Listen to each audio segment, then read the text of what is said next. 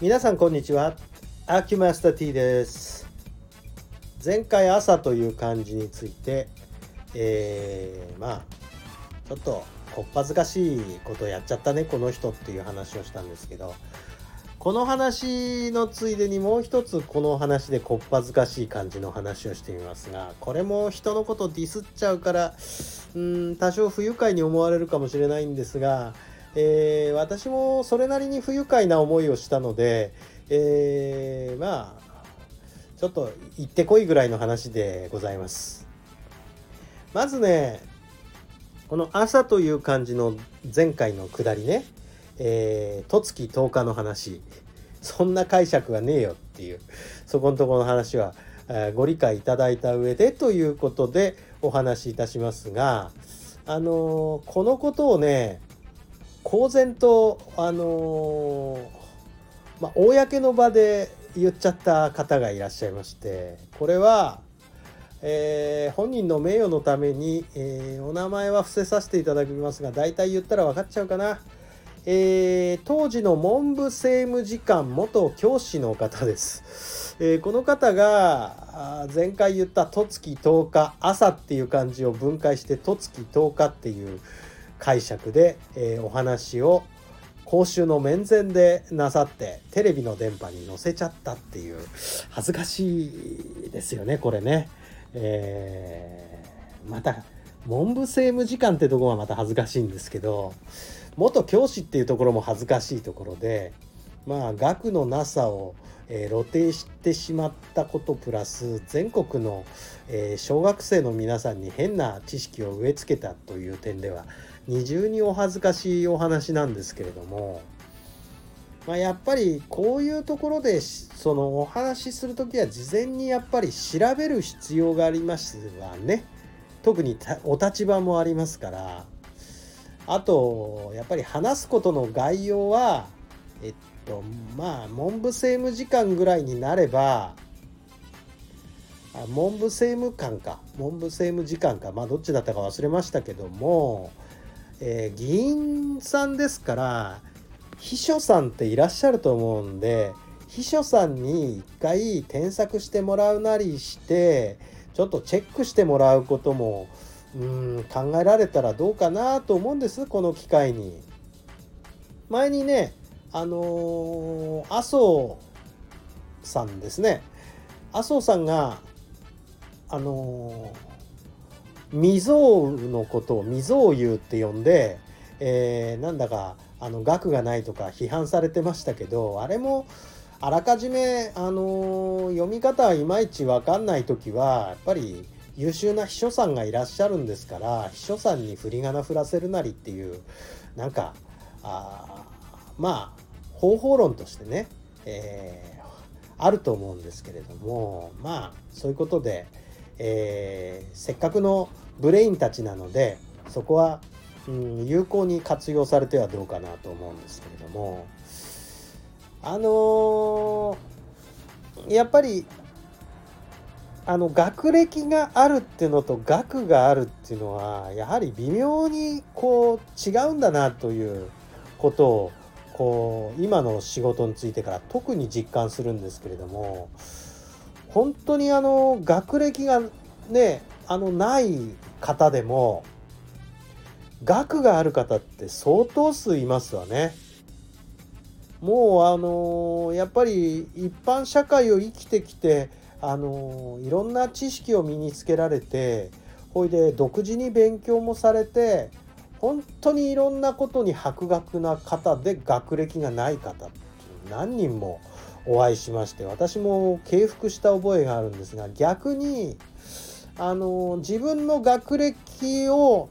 誇示するあまりこうその学歴っていう過去の栄光ですわね。こういうものに、えー、なんかあぐらをかいてっていう言い方も悪いかもしれないんですが、えー、その後の努力が足りない結果、えー、っとその学歴がない方より学がないっていうそういう現象も中にはあるわけでしてやはり人生あの勉強をし続けていかないと学というものは身につかないなと。ねえー、少年追いやすく学なりがたしっていう言葉もある通りやっぱ常に努力することは大事なんだなと。いうふうにまあこの年になって、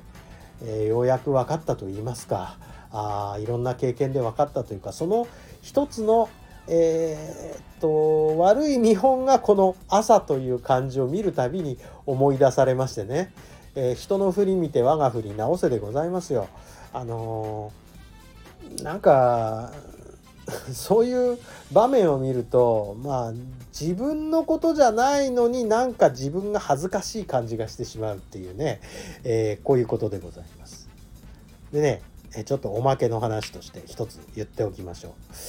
えーと、この話を実は昔自分のブログに書いたことがあるんですこんなこっぱずかしいことやった人がいましてねっていう話をねそしたらブログにリプライが来ましてでそのリプライがまたそのその方を擁護する言い分なんですよ。でその方をよあの擁護するんだけどいやいやあなたなんか批判してるけど額がないとか言ってるけどあのそういう解釈もあっていいんじゃないんですか？っていやいやがそういう解釈があってもいいっていうのはそれはあのそういう漢字のその成り立ち自体は度外視した形でこういうふうにも無理筋解釈できますよっていう言い方ならそれなら許しますけどある程度。だけどあの、こういう風に成り立ってる感じなんですって断言するのはそれは違うでしょっていう風に反論したんですけどいい話じゃないですかっていうことそのリプライ返ってくるたんびになぜか私の方に批判が来るんですね。そのいや学問としておかしいですってこっちは話載せてるのになんか感情論でいやあんたがそんなことをあの上げること自体が間違ってるみたいな言い方でずっと攻撃されてであのねフェアじゃないのはこっちは自分のブログでしかもあの実名で、えー、っとうちのなりわいの看板も上げてやってるからもうこっちは看板背負ってやってるわけですけど向こうは匿名なわけですよ。全くのペンネームでどこの誰だか分かんない人がこうあのリプライで一生懸命私に批判を繰り返すんでまあこんなあの